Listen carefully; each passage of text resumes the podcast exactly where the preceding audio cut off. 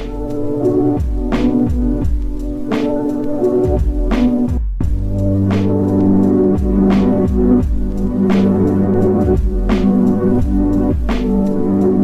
¿qué tal? Sean bienvenidos a una nueva misión más de Encraquetados. Primeramente, antes de empezar, quiero decir que muchas gracias a todas las personas que nos están apoyando mucho en este proyecto. Neta, en serio, me, me sorprende y me pone muy feliz que la gente ya tiene una buena acogida de este proyecto. Me, me pone muy, o sea, una buena tajada, perdón, no, estoy viendo mucho youtuber español, ¿ok? Me, me sorprende mucho que, y me pone muy feliz que mucha gente esté, le esté gustando este contenido y gracias por apoyar Pero bueno, eh, hoy tenemos un tema muy interesante, pero antes de empezar quiero decirles que aquí no estoy solo. Como ustedes saben, aquí a mi lado está Jordan. Hola, ¿cómo están? Espero que se la estén pasando muy bien en su casa cogiendo todo esto que estamos hablando. eh, pues muchas gracias Alberto por estar aquí, por todos nosotros por estar aquí una semana más en el podcast. Esta ya sería la tercera emisión y otra vez, muchas gracias por las reproducciones, por el buen recibimiento del material que le estamos haciendo con y para ustedes. Y bueno, espero que les guste. Y del otro lado tenemos a Alex. Hola, gracias Beto por tenerme aquí de nuevo y también muchas gracias a todos los que han estado apoyando y escuchando muchas veces este podcast. Yo soy Alex, me encuentran en todos lados como el Sanfal y pues sí, quédense hasta el final del episodio porque estará muy interesante. Y pues sí, y pues sí. Pero bueno, y pues. como les gustó mucho, porque sí les gustó, aquí tenemos una vez más a Osvaldo. Hola, ¿qué tal a todos los que nos estén escuchando? Bueno, pues eh, agradecerte nuevamente, Beto, por haberme invitado a este nuevo capítulo y esperemos que les guste y pues adelante, a darle. Muy bien, este, hoy vamos a hablar de un tema bastante, bastante este, no polémico, pero sí bastante sonado en lo que viene siendo este, el ámbito de, los, de las premiaciones. Sabemos que existen muchos, muchos tipos de festivales, pero creo que el más importante, bueno, no creo, el más importante se ha, se ha dado a notar que es los Oscar. Los Oscar creo que pues si estás escuchando este, este podcast de cine, sabes lo que es los, los premios Oscar. Y si no, pues son los premios de la academia que le dan a películas, este, eh, todo el staff, la mayoría del staff de alguna cinta producción eh, en determinado tiempo para pues reconocer su trabajo. Pero bueno, este no siempre son muy justos, a veces sí, a veces no, pero pues hoy tenemos un par de puntos en el cual podemos diferir o podemos dar nuestra opinión concreta sobre si los Óscares son bien eh, dados las categorías o son bien catados por el público o no son justos. Este, hay varios puntos ahí que te hacen pensar que realmente si son muy fidedignos o si realmente están haciendo lo correcto, pero bueno, este, en conclusión vamos a hablar si los Oscars a veces son buenos o son malos y están erróneos o realmente se merecían esto o no se lo merecían. Este, ¿alguna opinión antes de empezar con el tema en concreto, compañeros? Ok, pues bueno, para empezar, no sé, Osvaldo, ¿quieres decir algo? No, pues nada más agregar que eh, digamos que los Oscars son como un punto de partida en, eh, para confiar si alguna película es buena o no. Entonces, vamos a ver eh. si, últimamente sigue, sigue siendo así o han bajado de, calidad o, algo por el estilo. Sí, el premio Oscar creo que es uno de los premios más importantes y reconocidos a nivel mundial. Creo que muchas de las personas que escuchan este podcast conocen los premios. Obviamente, mucha gente ya ahorita los ve por el mame, creo que es más este verlos por morbo, algunas, algunas personas de las que ven los Oscars creo que no los ven criticando las películas que salen ahí o enojándose de verdad si ganan o pierden. Simplemente lo ven porque pues sabes que en una o dos ocasiones dentro de la ceremonia habrá algo que se haga tendencia, ¿no? Como lo fue la famosa selfie que hizo Ellen DeGeneres y que se volvió viral y a partir de ese momento creo que mucha gente empezó a usar pues esa manera de tomarse fotografías. Estoy bien, estoy mal. Este. Y pues, también por popularidad. Ajá. creo que sí, creo que es una de las cosas más importantes por la cual la ve los premios Oscars son más vistos últimamente. Son premios que pues el, que tienen mucho tiempo, la verdad es que son muy muy reconocidos desde 1929 que, que fue la primera ceremonia hasta la fecha son uno de los premios que no pueden faltar jamás y que espero que durante mucho tiempo sigan dando de qué hablar. Pero bueno. Como ahorita, o sea, imagínense ahorita, la noticia es reciente, les, les doy un dato curioso. Sí. Eh, se sabe que las Oscar o la academia, por eso el que dirige todo esto es la academia, este, estaba, está muy en contra de los de películas en streaming, pero por todo esto del COVID, todo esto de las de la agitación, están aceptando, se supone entre muchas comillas, que van a, por este año van a sacar películas este, hechas eh, para streaming, porque la agitación está muy, muy, muy cañona. Sí, por eso del COVID. Como Sí, eso fue como prácticamente anillo al dedo para todas las este, controversias que se giraban en torno a eso, ¿no? De los streamings y que la verdad para mucha gente no se le hacía como un cine de verdad, del que existe hace mucho tiempo. Mucha gente sí lo, lo tomaba como, ah, y es, es algo que nunca va a trascender, ¿no? Y ahorita, en este momento, hubo mucha confusión y mucho conflicto con Universal, incluso con su última película de Trolls, eh, ah, World Tour que la lanzaron directamente a las plataformas de streaming y hubo un pedo enorme eh, con lanzar esas, esas películas, porque fue prácticamente como decir, yo soy de este bando, fórmense los que están de este bando, y, son, los que son del lado B, de los que son de la eh, chapados al antiguo, como quien dice, fórmense de aquel lado, y, esto se va a volver una, una batalla campal de ver quién tiene razón y quién no.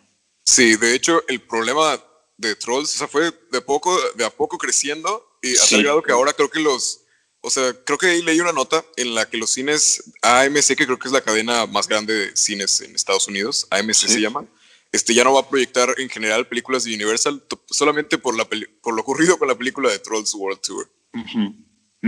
Sí, o sea, cañón está, no manches. Y los autores también están enojados. Este, ah. Justin Timberlake y me parece que es esta, ¿cómo se llama la chava? Ana Kendrick. Ana Kendrick, ajá, de que pues les habían prometido cierta ganancia si llegaban a, a, cierta cantidad en taquilla y pues ahora resulta taquilla.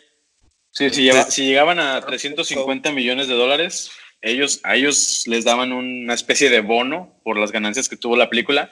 Y ahorita por lanzarla en plataformas de streaming, pues obviamente no se tiene como que una norma oficial que dicte que ellos les tienen que rendir cuentas de cuánto están ganando. O sea, no pueden darse cuenta en cifras palpables cuánto está ganando la película. Ahorita dicen que lleva como unos 100 millones, que no es nada comparado a lo que hubiera ganado en taquilla mundial. En taquilla. Ajá. Y entonces los actores prácticamente les dan, les dan a tole ahorita con el dedo porque no, no va a haber ganancia alguna.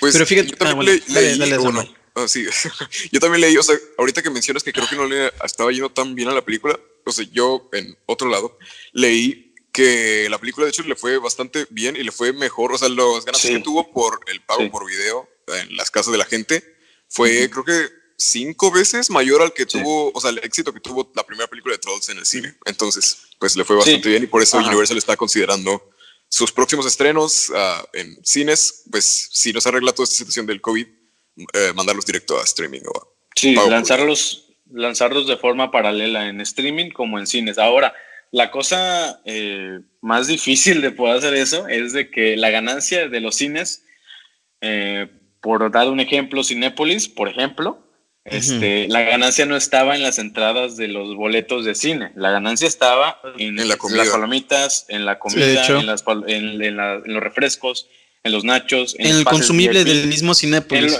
ajá, en los vasos coleccionables, en los pósters, todo eso que daban y que generaba bastante ganancia. Ahora imagínate quedarse sin las entradas y aparte quedarse sin gente que compre esos, este, o sea, de la misma manera que lo compraba antes, por ir a los estrenos, se va a perder totalmente y ahora sí que va a ser un cambio bien cabrón para todo lo que gira en torno al cine, ¿no? Ya después de todo lo que pasa en la cuarentena. estaba lanzando, bueno, su mini campaña de Puro de que estaban enviando todo lo de Cinépolis hasta tu casa, porque por eso mismo es lo único, bueno, casi lo único de donde sacan ganancias. Es que fíjate que esto es una. Yo, bueno, dale, Osvaldo, dale, dale, dale, dale. No, no es Osvaldo, soy yo. Ah, perdón, perdón, perdón. Dale, dale, Jordan. Confusión. Confusión. o sea, yo a lo que voy es de que cómo vas a generar la misma ganancia que generabas en cines a generar en un, en un servicio de envío a domicilio. Yo creo que no, no será lo mismo, güey. O sea, la, la, la empresa en la que van a estar trabajando. Ajá. Dale. No, digo que la empresa ahí ya gasta en enviártelo a tu casa en vez de que uno va directamente al cine a, a comprarlo. Es más pérdida. Sí, y aparte, aparte el mercado que tenían ellos era muy amplio, o sea, iba desde la gente que, perdónenme la palabra, era de bajos recursos hasta la gente de los más altos estándares de, económicamente hablando. Entonces ahí pierdes el mercado y te vas ya directamente a Uber Eats, que honestamente no mucha gente tiene la aplicación y obviamente no mucha gente tiene los recursos para estar comprando palomitas y refresco durante esta situación. Ahí estás todavía reduciendo el mercado a un mercado económicamente hablando muy reducido. Es que fíjate, eh, esta situación de lo del COVID-19, porque si le digo la otra palabra, sí lo, sí lo cancelan, que feo, pero bueno. Este, eh, esta, esta situación sí fue un, desde mi perspectiva, un parteaguas en la industria del entretenimiento en general, porque no estábamos preparados para algo así que posiblemente si se lo dices a alguien en diciembre del 2019 o enero de este año, diría, ay, pues, pues nunca va a pasar, o si pasa va a ser rápido. Y pues, ten, realmente es algo que realmente yo, yo, ver, yo vería como una, sí, una situación muy grave porque, fíjate, la gente que se quedó sin empleos, el Hollywood cayó bastante en, a nivel de porcentaje. Y además, este, todas las, las ceremonias de premiación, los congresos de cine, todos los cines en general, están cerrando es como una advertencia sin general de que, oigan, si está cañón esto, se va a terminar, pero pónganse las pilas para lo que puede llegar a pasar. Algo que me sorprendió mucho, que es eh, varios festivales se asociaron con YouTube para poder eh, proyectar sus, sus estrenos o los lanzamientos para que la gente los vea. Es algo positivo porque es gratuito. Entonces, pero pues no es lo mismo que la, la ceremonia física o eh, vivencial, por así decirlo. Entonces, es como un, chavos, pónganse las pilas, realmente puede llegar a volver a pasar, porque ya pasó esto en el 2010 con, ¿cómo se llamaba? Con, con, con, con, con, con, con, ¿Con el, la influenza. No, no, no, no, no. Eh, bueno, el punto es que ya, ya pasado algo similar, no tan grave, se me perdónenme mi ignorancia, se me fue el, nombre, pero ya ha pasado. No, una, no, no a un nivel tan gran, grande, perdón, pero sí una advertencia. No, no, no, hablo de una contingencia.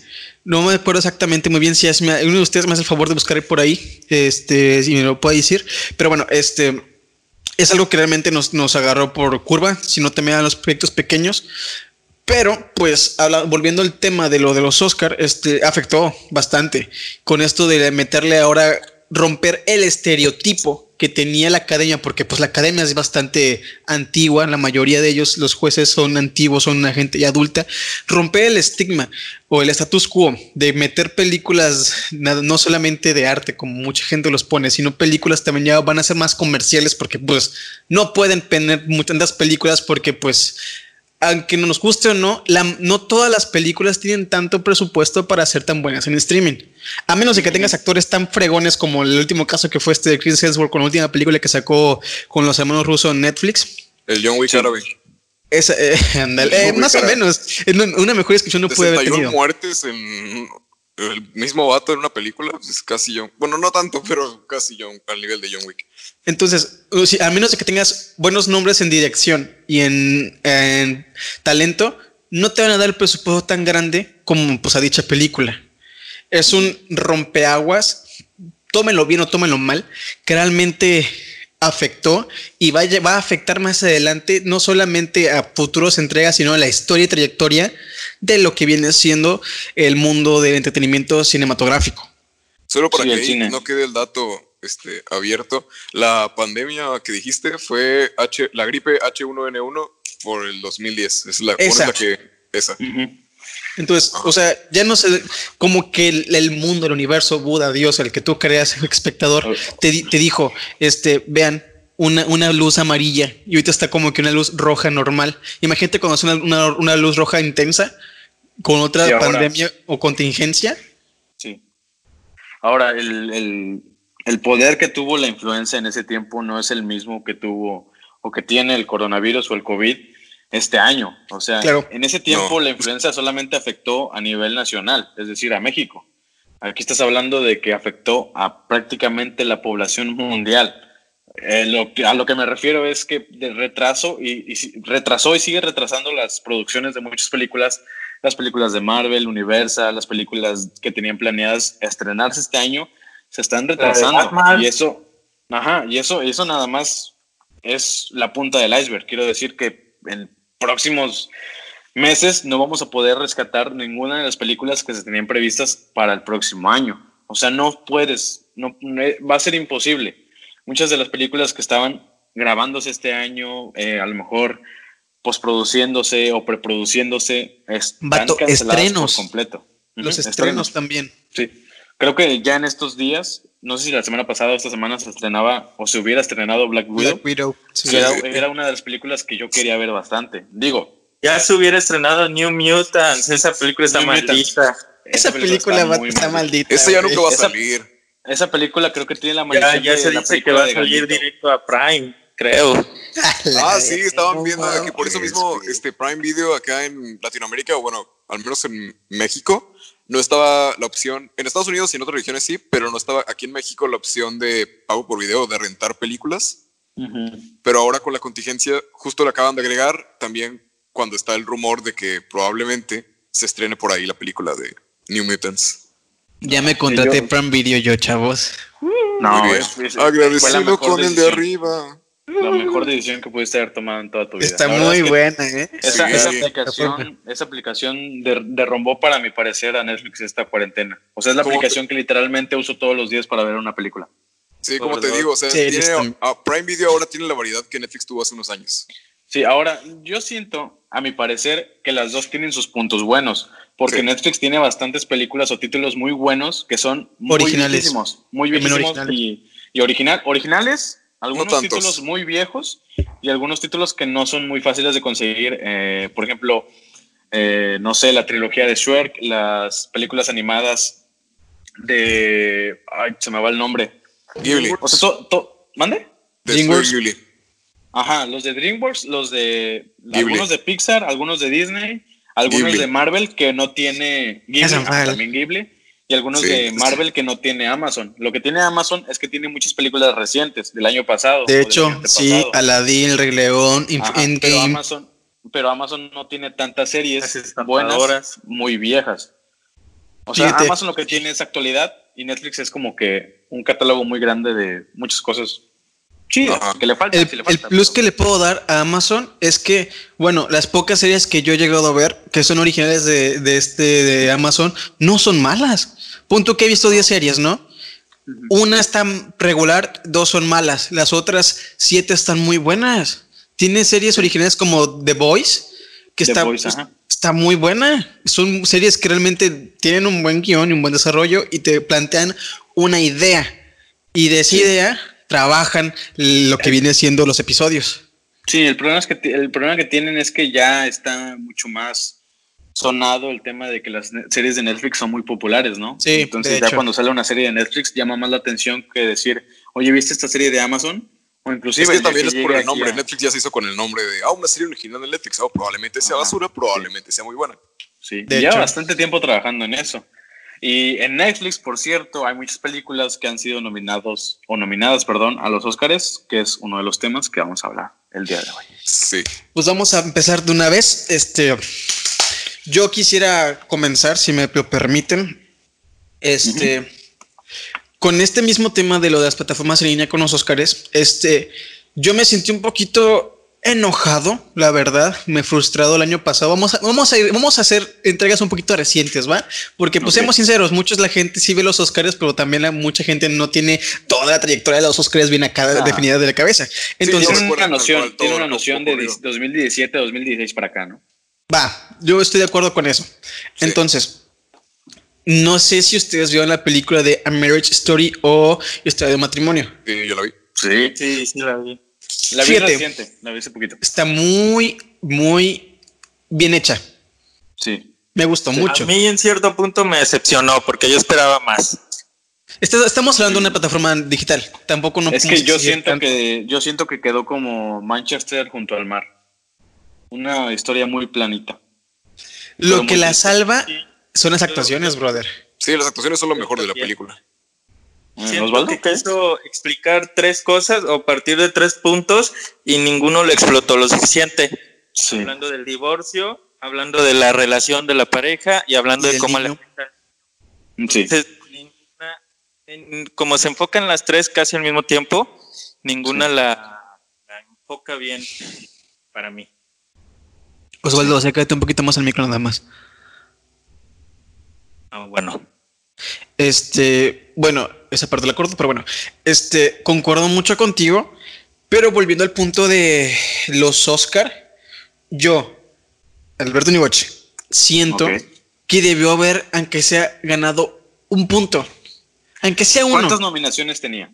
Mira, aquí tengo el dato exacto. Mira, mira, mira, para que veas que no lo estoy buscando en Google, ¿verdad? No me acuerdo bien más o menos de cuántas nominaciones ni con quién estaba peleando en ese entonces, que es el año pasado, pero yo la vi y yo siento lo mismo que dice Osvaldo, pero que también está recargada con muchos sentimientos encontrados. O sea, tiene una historia bastante sencilla hasta cierto punto. Cuando la empecé a ver, pensé que se iba a ir por el lado de explotar 100% la historia del matrimonio por dos. Ya como para la mitad me doy, me voy dando cuenta que quieren, quieren enfocarse en el divorcio. Y es ahí donde entras a otro tema muy delicado. Y muy un poquito independiente de cada uno en ciertos, en ciertos aspectos. Sí, porque, porque también ves el desarrollo de los personajes a través de ciertas influencias dentro de su familia o dentro de su círculo. Por ejemplo, la, la protagonista que era Scarlett Johansson se vio muy influenciada por toda la familia de parte de ella. De hecho, el personaje de, de, Adam, Driver. no se vio influenciado por nadie más que por su hijo y por eh, el abogado. Por todo el, por, por, todo el trabajo del abogado. Pero también cae en esa cuenta en el que dices, brother, no estuviste al tanto de esa mujer durante tanto tiempo y ahorita buscas la desesperación o buscas desesperadamente que retorne a ti como esa persona sumisa y callada que era antes y ya no lo es. Habla un poquito también del empoderamiento femenino para, yo siento que tienen mucha razón porque estamos en una época que pues nos gusta o no, hay mucho empoderamiento femenil. Y fíjate, yo cuando la vi me gusta mucho la opinión variada y tengo varias compañeras en la carrera que realmente pues les gusta este pedo de la actuación. Digo, no actúan mucho, pero les gusta. Y pues, ¿sabes cuál, es, cuál era el comentario más concurrente de esos? Ajá. Güey, es que la morra tiene un poder que realmente ella puede sola, güey. Y me molesta que ella tiene otro vato y es como, brother, chava, esto es una película de un matrimonio. O sea que realmente. Es que pues, los matrimonios son así, güey. O sea, te lo digo. Ajá. ¿Te has casado, Jordan? No, no, no. ¿Y no, me invitaste? Me identifiqué, me identifiqué mucho con la película porque yo pasé por un problema más o menos similar. O sea, yo viví de cerca un problema, hablando de divorcio. Ok, Entonces, yo al momento de estar en los dos lados de la película y al verla plasmada ya en, una historia ficticia, me identifiqué mucho con los dos, porque sí es cierto lo que pasa. O sea, muchas veces no saben cómo están viviendo, viven al día, viven, viven creyendo que lo que pasa en su realidad está bien. Ya cuando te llega el putazo, el madrazo de la realidad y ves cómo la persona que convivías o que conviviste por mucho tiempo va transformándose, y va agarrando ese, como dices tú, empoderamiento y se acelera más a sus emociones y empieza a cambiar de forma tan drástica que ya no le reconoces, sí llega a pasar. O sea, yo por ese lado creo que sí te doy un punto bueno en el que mucha gente sí se identifica y sí le da. Sí, o sea, yo le doy más el visto bueno a ella que a, que Adam Driver, la neta. Es que fíjate, la, la película está bien hecha para que la gente piense eso, porque realmente es la verdad. Al fin y al cabo, yo las personas que ya vieron estos podcast, este, o chat, o como los, no sé cómo, espectadores, perdón, este, si te dan cuenta, bueno, yo, yo así interpreto al final, que al final al cabo Adam Driver era un, era un inútil sin la mujer.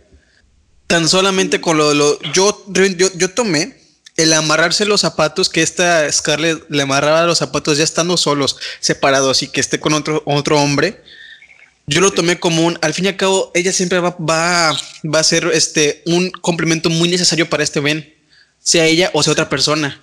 Sí, es un mensaje bastante poderoso porque no habla nada más de una esposa o una compañera, habla también de una madre, habla también de, de una trabajadora. O sea, eh, por ese lado le doy un punto bueno a la película.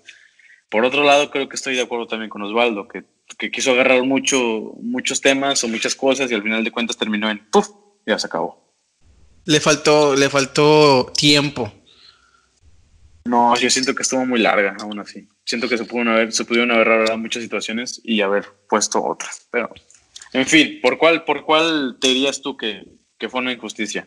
Por ejemplo, este, el año, pas eh, el año pasado que pues, no, perdón, este año que pasó, que fueron los nominados del año pasado, estaba dominada esta Sky Johansson a Mejor Actriz.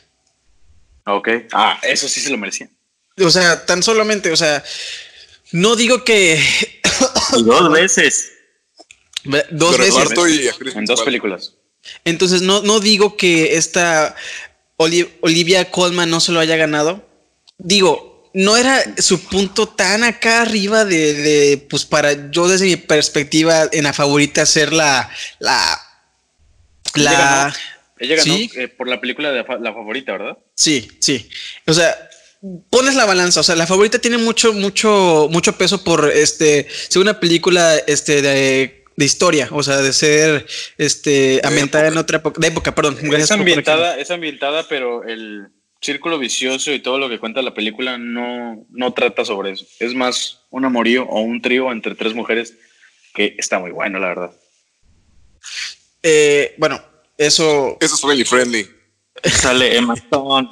Y sale Emma Stone, güey. Oh, sí, sale Emma Bueno, el, el punto es, bueno, mi punto de vista sí lo se actuó bien en la favorita. La favorita es una película muy buena, no lo voy a negar. Pero yo siento que le faltó, o sea, no digo que ninguna actriz no le mete su punch, porque realmente todas las actrices le meten su punch a una película, siempre, sea actriz, actor, a menos de que nada lo hagas por dinero, lo cual a veces pasa, pero la mayoría de los actores le meten mucho punch a su película, mucha energía. Pero cuando tú te pones una balanza, bueno, mi balanza, si lo pongo en mi balanza y comparo la escena de cuando se empiezan a pelear este Adam Dreamer y ya está Sky Johansson, verga, me, acuerdo cuando lo vi, estaba con mi hermana en, el trabajo, eran las 3 de la mañana porque estábamos al día siguiente de Navidad y estábamos esperando los paquetes de la comida del restaurante y papá. Estábamos esperando y viendo la película, mi hermana se agarró a llorar. Le dije, oye, ¿qué te pasa? Me dice, es que no mames, me está pegando tan duro como le está pegando a ella. Y mi hermana también le gusta mucho la película favorita y no la vi tan metida como lo hizo con esta película. No sé si se identificó, lo cual dudo mucho, pero pues ejemplo, y en mi, en mi punto de vista, digo, ven, verla en idioma original, como pues siempre les recomiendo eso, este, espectadores, vean las películas en original y después van a dobladas. Ver el sentimiento de esta, de esta mujer, si te das un crack, aunque sea pequeño o grande, en, pues, en tus feelings, güey, en tu sentimiento. Y digo, ¿por qué no le dieron a, esta morra esto? O sea, realmente, ¿por qué? Es joven, no, tiene una, no tiene una trayectoria ni tan grande ni tan pequeña, pero yo siento que era un punto en el que sí se lo merecía. Osvaldo, ¿tú viste la favorita? Este, no, no la vi completa. No alcancé a verla.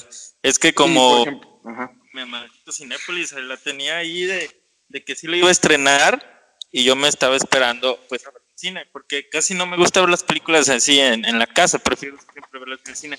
Entonces, por dos. Eh, pues me esperé y ahí ya tenían ya el cartel y nomás de repente, pues nunca llegó. Ya no estaba, ajá.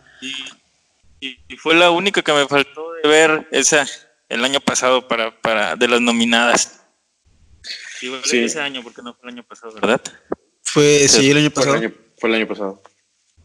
¿Ah, sí, fue el pasado? sí, yo no sé, yo siento que sí me voy más por la actuación de, de Olivia la verdad es que también llevaba mucha trayectoria y muchos años esperando el Oscar. También ese es un punto muy fuerte. Ajá, vi su trabajo también en la... Hay una serie que se llama The Crown, pero no sé cómo se, cómo se llama en español. La Corona. Que también ella actúa en un papel más o menos parecido. Pero yo cuando vi la favorita, yo me esperaba, me esperaba otra cosa. No, no me esperaba lo que me mostraron en la película. Y el mensaje es muy fuerte. O sea, al final de cuentas, en esas, en esas épocas o en esos tiempos donde está retratada la película, sí ocurrían ese tipo de cosas, ese tipo de injusticias, ese tipo de coqueteos o juegos con la reina, siendo mujeres inclusive, con tal de, que, con tal de como dice el título, ser la favorita. Entonces, por ese lado, siento que fue más atrevida su actuación y, y rifarse, rifarse como, como un personaje así, creo que a su altura, creo que sí le hubiera dado más el Oscar a, Olivia que a, que Scarlett, que todavía a Scarlett le falta mucho por, por recorrer. De hecho y venía de, hacer mucha campaña con películas de superhéroes, que eso, quieras o no, a la academia no le gustaba para nada. Le, afectó, le afectó en su... el año de Scarlett, dos de hecho, al Oscar y estar en la película más taquillera de la historia. No, no, no cualquier actriz puede presumir eso. Igual que esta, esta morra de Avatar también que estuvo en Avatar y la Soy de Saldaña. Soy Saldaña que estuvo en Avatar y en Endgame, no mames. Pero perdón, sí, continúa. O sea, ya está tres veces. A la bestia. Y ya próximamente, bueno, ya, ya, sí alcanzó a grabar antes de, de lo, lo, de la cuarentena.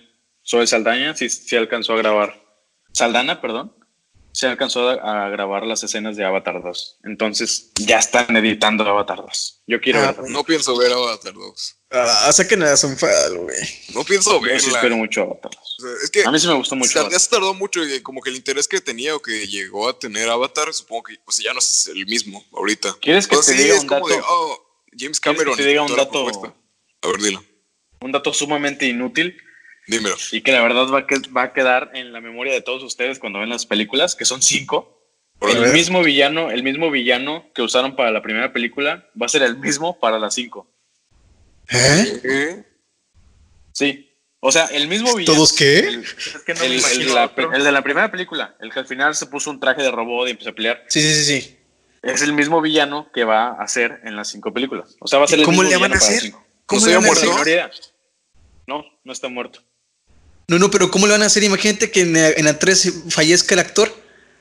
Pues no sé, tal vez Por lo. CGI.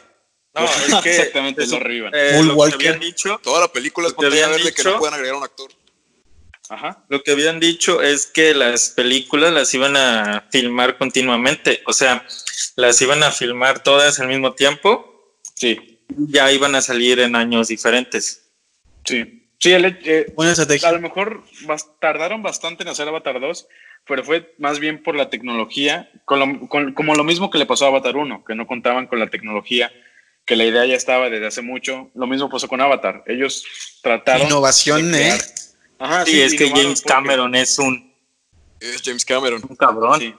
Sí, él fue. literalmente él se inventó unas cámaras a prueba de agua para poder grabar las escenas debajo del agua para Avatar 2. O sea, no había esa tecnología. No, no existían cámaras que podrían resistir para grabar debajo del agua sin cubrirlas con plástico. ¿Cómo grabar un Bob Esponja? Ah, eso no lo sé, pero. ahí te la dejo, ahí te la dejo. Ahí te la dejo. La escena de Hasselhoff al final de la primera película, a mí me ah. pareció que estaban abajo del agua. No sé. No lo sé. Tal vez, tal vez James Cameron estaba mintiendo para poder vender bien la película. Sí, pero sí, tardó bastante para, para hacer esa tecnología y entre otras cosas que son como datos curiosos de, Avatar 2, que a mí sí me interesan mucho y que sí le, sí le tengo mérito por, por hacerlo. Supuestamente también se rumora que lo que pretende hacer es que sea en 3D, pero sin necesidad de lentes. Fíjate que eso va a estar chido, ¿eh? Eso, también es lo que hizo. Sí. Pero bueno. Que también va a este ser un putazo para todos los cines que no lo van a tener. De hecho. Este, bueno, este. Tercermundismo. Bueno, continuando con esto, vamos a una pequeña pausa y continuamos con Jordan sobre sus puntos de los Oscar y pero vamos primero con esta pequeña canción. Vamos. Vamos.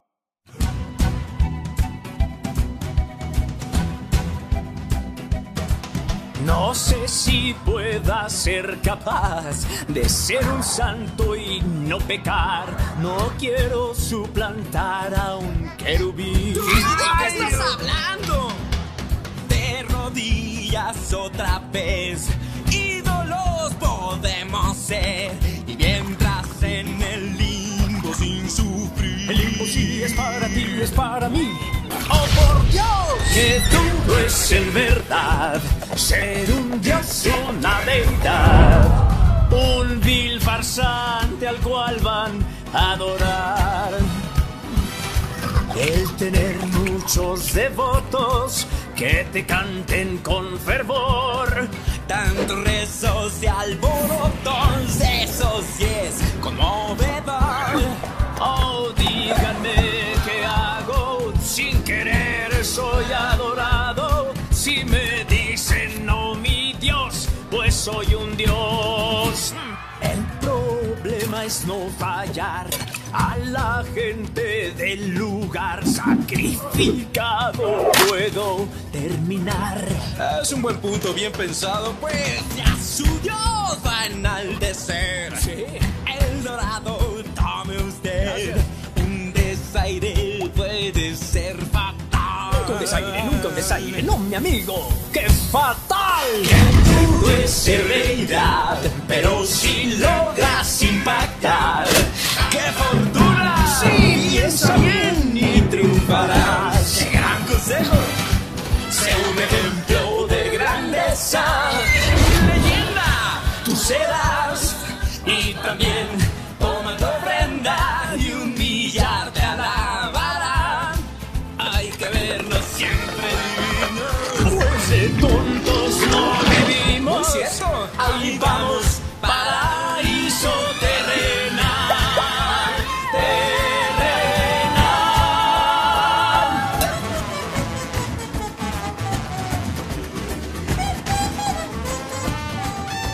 Bueno, regresamos. Acabamos de escuchar una pieza musical llamada eh, que es, es difícil ser realidad de una de mis películas animadas favoritas de toda la vida que se llama El Camino hacia el Dorado.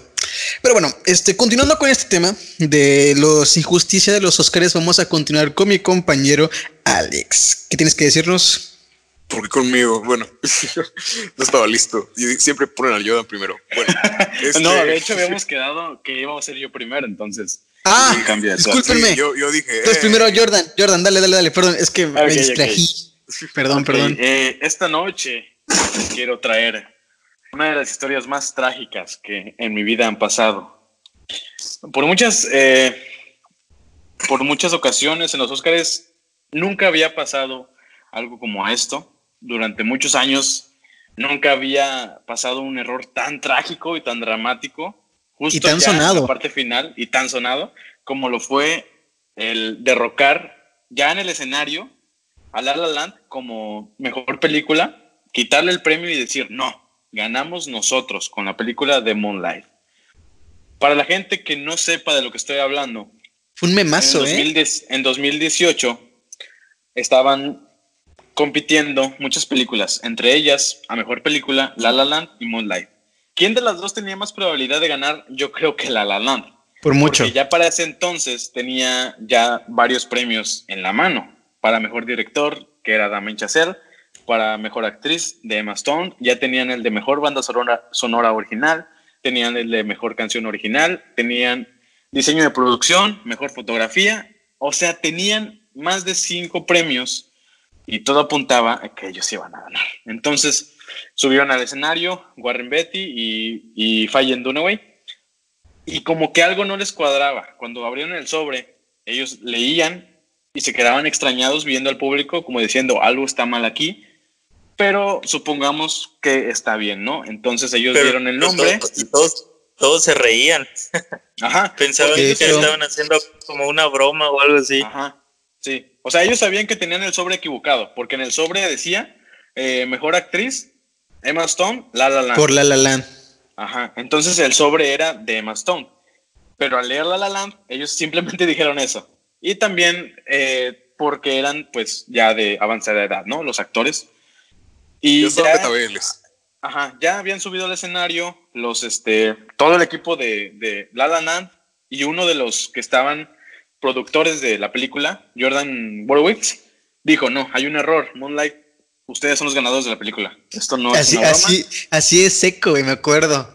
No, O sea, Moonlight. tal cual le dijeron. Ajá, hay un error, Moonlight. Ustedes son los ganadores de la película. Esto no, no, no es una broma. Entonces bajaron a los de La La Land y, o sea, fue muy raro. O sea, fue extraño. O sea, no, no se sintió como que una verdadera eh, empatía por parte de los dos, eh, eh, de los dos concursantes o participantes que estaban en esa noche. Y ganó Moonlight. Y todos se quedaron como de, ¿what?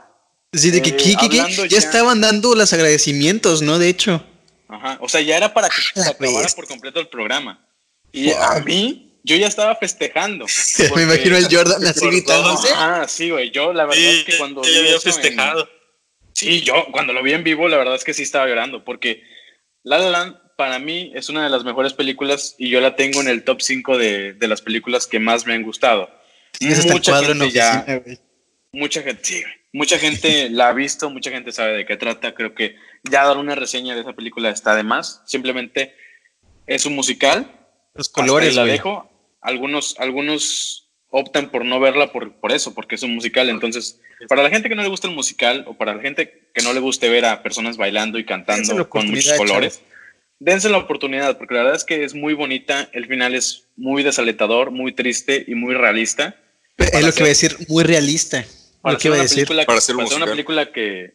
Ajá, y, y también para hacer una película que la mayor parte de, de su historia transcurrió en momentos muy melosos, muy bonitos, muy a- alentadores, para terminar en un cierre muy abrupto y con un nudo en la garganta. Creo que es una de las películas que más se merecía. También vi Moonlight. Honestamente, también es una película muy cruda, muy densa y muy triste. El protagonista creo que pasó por todo, por todo lo que alguien pudo haber pasado. Creo que es una de esas películas como lo fue Quisiera ser millonario. Creo que es una de ese, es, creo que es de ese tipo de películas muy crudas y a la vez muy nostálgicas. ¿Puedo opinar algo? Ok, No. Este, yo siento, mátenme, mátenme, que la película en ese año que debió haber ganado mejor película. Hasta el último hombre, perdón, yo tenía que decir. Por Andrew Garfield. No, no, no, por no, Andrew por no, no, no, no, no, no, no. Tiene que ser por Andrew Garfield. No, no fue por Andrew Garfield. Spider-Man.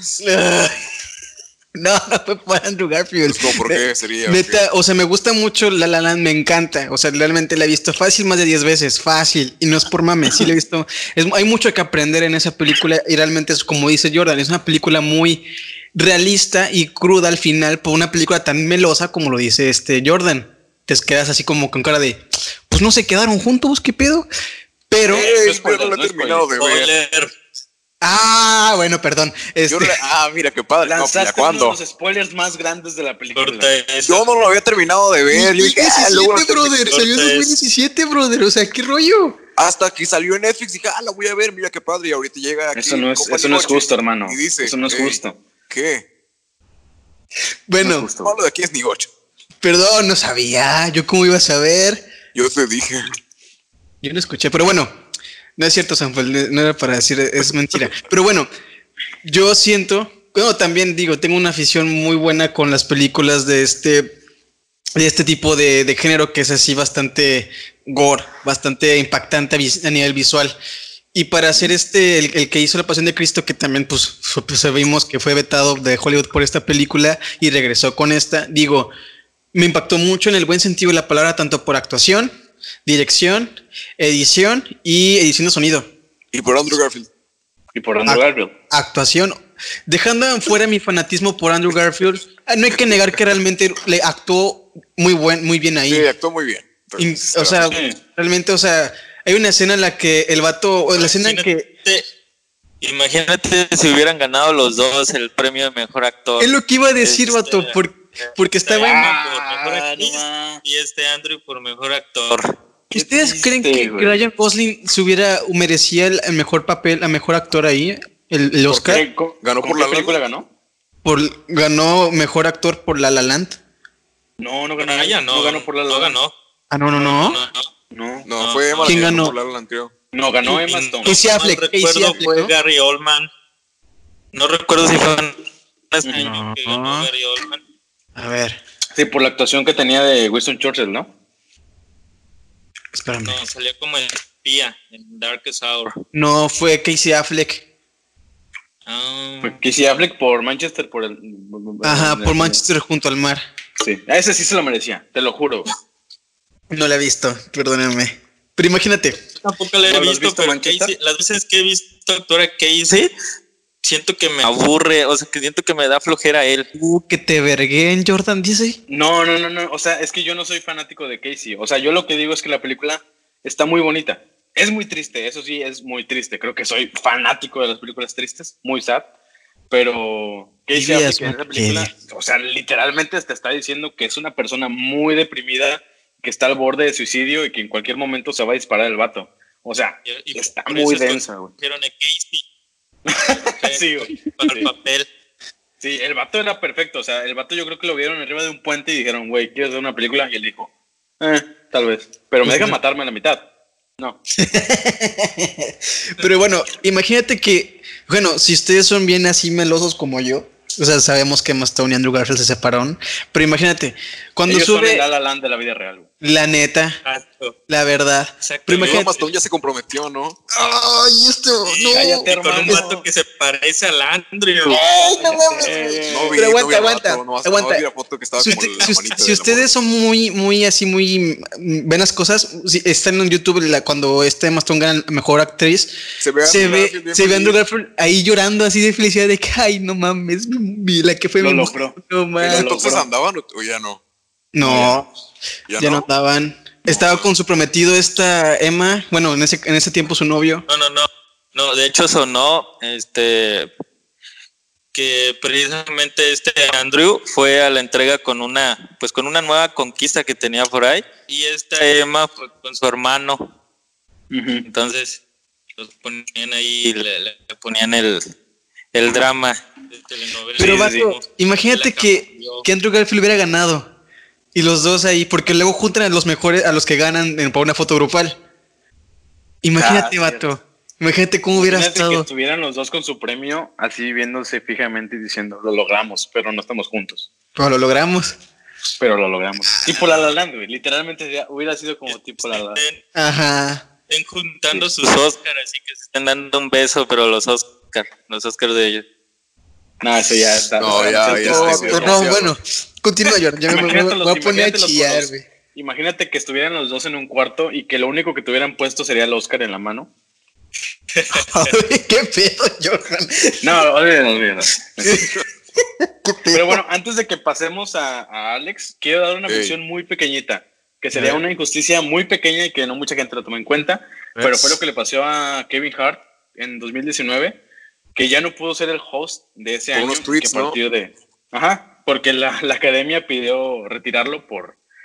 Retirar y disculparse por los comentarios homofóbicos que puso en Twitter hace muchos años y que él prefirió. ¿sabes qué?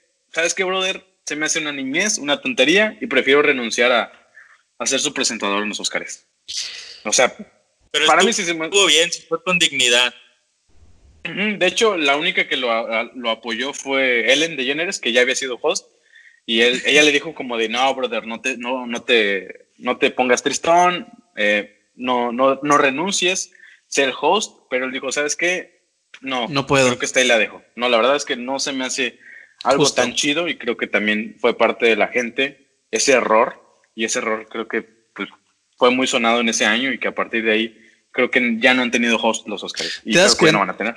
¿Te das cuenta que realmente sin un host hay como que un desequilibrio muy grande en la, en la premiación? No se siente igual. Es que Exacto. la hace más rápida, güey. Sí, es Mm. como que a lo que vamos.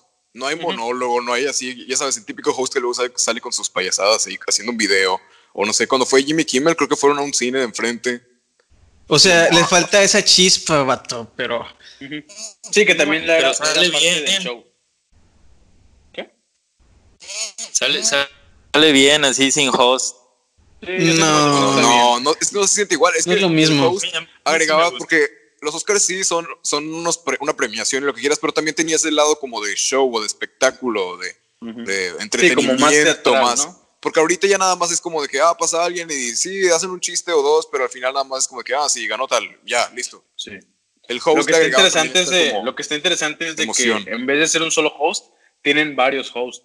O sea, los presentadores que ahora sí que presentan las películas, ellos mismos hacen como que un tipo de monólogo, como lo hizo el año pasado, no me acuerdo cómo se llama, creo que es Jimmy Kimmel, que hizo Ah, una...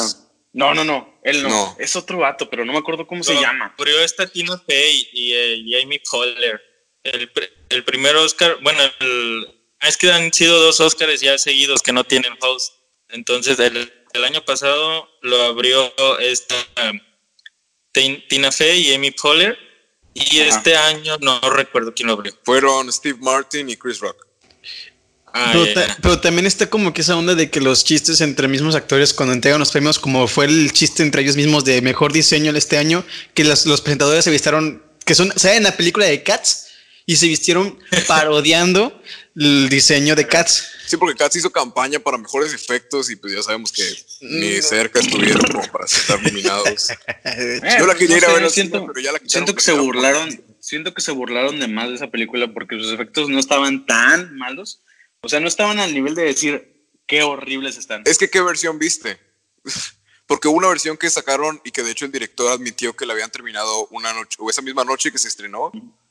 La bestia. terminado. O sea, el director admitió en la, en la alfombra roja de que no, la película la acabamos de terminar justo hace unas dos horas antes de venir a la, premier- a la Le pasó, le pasó lo mismo que con Avengers Endgame, ¿no? Que todavía les faltaban como dos semanas de estrenarla y todavía estaban terminando los efectos especiales. Y la verdad, a mí los efectos de esa película están bien feos. De que de Endgame. ¿De cuál? ¿Endgame? Sí, de Endgame. A mí no me gustan. Pero de Están cua- es que hay horribles. cosas que se ven bien y cosas que se ven. Eh. Mm, O sea, El no Hulk- se llegan a ver tan mal, así que te saquen, tal cual. O sea, por ejemplo, la escena ven- donde están en la base de los Vengadores y sale la nave con Nebula y Rocket y cae máquina de guerra. Máquina, máquina de guerra parece hecha de plastilina. O sea, la ves caminar y dices, güey, En no ciertas es. escenas también el Hulk se ve bien feo. El, el Ah. Hulk, sí, pero es que Hulk le Hulk lo se ve horrible. hacer muy real. Es eso mismo que Hulk se ve no Es que hay, un- hay algo porque este Hulk no se. Hay un. Es una cosa mental. No me acuerdo cómo se llama. Creo que se llama. Eh, Uncanny Valley, se llama en inglés. No me acuerdo cómo. El Valle Inquietante. Que es Ajá. cuando vas haciendo un personaje por computadora muy real o con apariencia como. Que lo quieres hacer muy real, pero obviamente tú sabes que es algo que no existe. Tu mismo Sí. cerebro lo rechaza automáticamente. Como las películas estas de, de Robert Zemeckis del, por los 2010. Por ejemplo, El, El Expreso Polar. Ah, sí. De que ahí te dan como Es que tenían un movimiento muy O sea, raro. como esos, esos tipos de cosas, creo que fue por eso mismo que este Hulk nuevo se, no se siente tan bien. Porque el otro, Aparte- sí, o sea, CGI y medio intenta imitar como la cara y los rasgos de Mark Ruffalo. Pero aún así es como de que, ah, sabes que es otro personaje. Sí, Pero este tal cual es Mark honestamente Ruffalo siento verde. que siento que honestamente el CGI de Avengers de 2012 fue mucho mejor que el de Endgame. Ah, sí, el diseño tal Age cual of, de Hulk es Age of Ultron, Age, perdón, Age of Ultron también se me hace mejor que Endgame. Eh, No, creo No, que ya, ya aquí, te metiste, ya, a mí me gusta. ya. Me- comparemos, com- comparemos a Hulk con este, con Ultron. ¿Cómo? Ok, O ¿cuál sea, de, visual, punto? sí, visualmente a lo mejor y sí te la compro, pero también Ultron se veía bien, bien meado. Yo lo, O sea, yo lo comparo. final. Yo lo comparo con, con, con Endgame porque, o sea, son tres horas de película y pues era como saquen la película ya. No pulieron tantos detalles como en Infinity War que hasta le podías ver los pelillos al Thanos. O sea, pues Sí. yo, yo comparo ese, ese tipo de tecnicismo. Por ejemplo, en Age of Ultron me gusta mucho a mí la paleta de colores que tiene y juega muy bien el contraste. Y me gusta, ejemplo, cómo salen los robots, cómo salen este, las explosiones, cómo levantan la tierra, cómo Ultron sí está bien fumado, no lo voy a negar. Está bien fumado. Pero Es que pues digo, En un inicio sí se ve decente el Ultron, o sea, cuando es como medio El problema, el problema también cae en los directores. Por ejemplo, el director de las dos primeras películas de Avengers era Josh- Whedon, el que cagó no Justice usa- League. él no usaba, él no usaba lo que los hermanos, los hermanos Russo usaban en las últimas dos películas, que fue la captura de movimiento. Para hacer las películas con captura de movimiento, no tienes que exagerar al usarlo. Ajá. Los hermanos Russo exageraron hasta cierto punto. Todo lo quisieron hacer con captura de movimiento.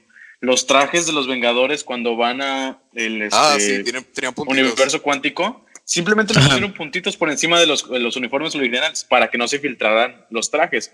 Pero eso empeora el verlos, porque cuando los El realismo. esos- ajá, el realismo ya se pierde por completo, siendo Sí. que Joss Whedon uti- utilizaba mucho las maquetas y los este, trajes ya armados físicamente. es como, no. por ejemplo, cuando se hacen, se pone por primera vez el traje cuántico, echen mucha, mucho ojo ustedes. Cuando Sí, se pone, vacío. no, como se cierra la cabeza, hasta los Ah, ojos, se ve de- de horrible, los- se ve cómo se mueven bien desfasados. Es como, brother, ¿tienes un chingo de presupuesto y haces estas mamadas? Porque Es yo hasta digo, también por lo mismo, o sea, creo que los rusos están, bueno, en esas dos películas, o más en Endgame, abusaron un poquito del CGI y de todo. para sea, terminarlo más rápido.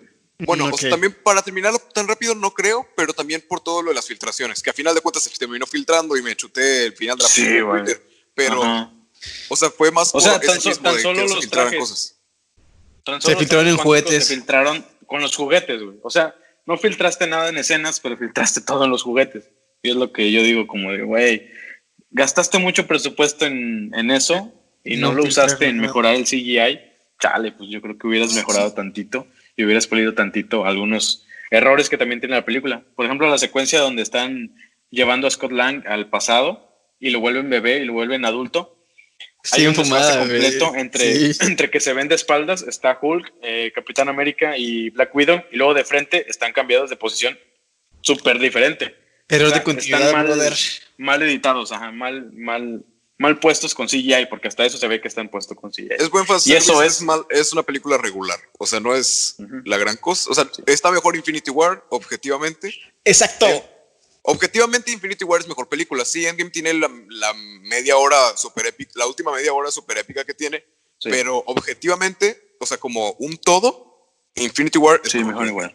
Sí. Hay que hablar Bueno, de eso en otro gente- podcast, ¿eh? gente, ajá, Sí. Sí, y lo- yo lo mencionaba más bien porque mucha gente esperaba que fueran o sí, que, que, que esas películas fueran nominadas a los premios Oscar. Y pues, Ah. yo digo, brother, ¿quién le va a dar una nominación? Que sí lo estuvo, honestamente. Pero pues no lo ganó. Porque No, tuvo única uno, que ha tenido dos, buenos tuvo, nomás tuvo uno o dos, creo. Tuvo efectos, ¿no? a mejor efectos visuales. No, fue efectos, no, tu- no tuvo música, ¿verdad? No. no. Ah, Oye, no, no. hablando, hablando de eso, eh, ¿cuál era? Se lo quitó Star Wars. Es lo que iba a preguntar. O sea, ¿ustedes creen que Star Wars es mejor efecto visual que Endgame? Ah, sí, bueno, sí. O sea, en la última película sí. tiene mejores efectos. Lo único que no me gustó es el super calcadísimo el yo soy todos los seis. Yo no hablo de la eso, vato, hablo de Sí, los- pero, o sea, efectos visuales está mejor Ok. Sí. que Star Wars que Endgame. Este, Está más eh. Creo que de las tres, de las tres últimas películas de Star Wars, la que, la que mejor tuvo efectos visuales fue la de el episodio 7, la del despertar de la fuerza. El el concuerdo de mucho tres. contigo. Sí, fue la que más le, pusieron empeño, ¿no? Porque fue como que el regreso, de regreso. Star Wars a la. Ajá. Ajá. Siento que le metieron más ganitas. Ya después de ahí para adelante fue como de, eh, síganle como les dijimos que, que iba la Es que no las película. planearon bien fue y luego metieron como cualquier director ahí. Sí, la última fue un súper desparrame de tiempo. Sí, fue como tratando que de todo que lo que el hizo director la, la 8. No pasó. Exacto. Sí. No pasó. Exactamente. Pero bueno, este, Pero bueno. con- continuando con el tema, a Sanfal.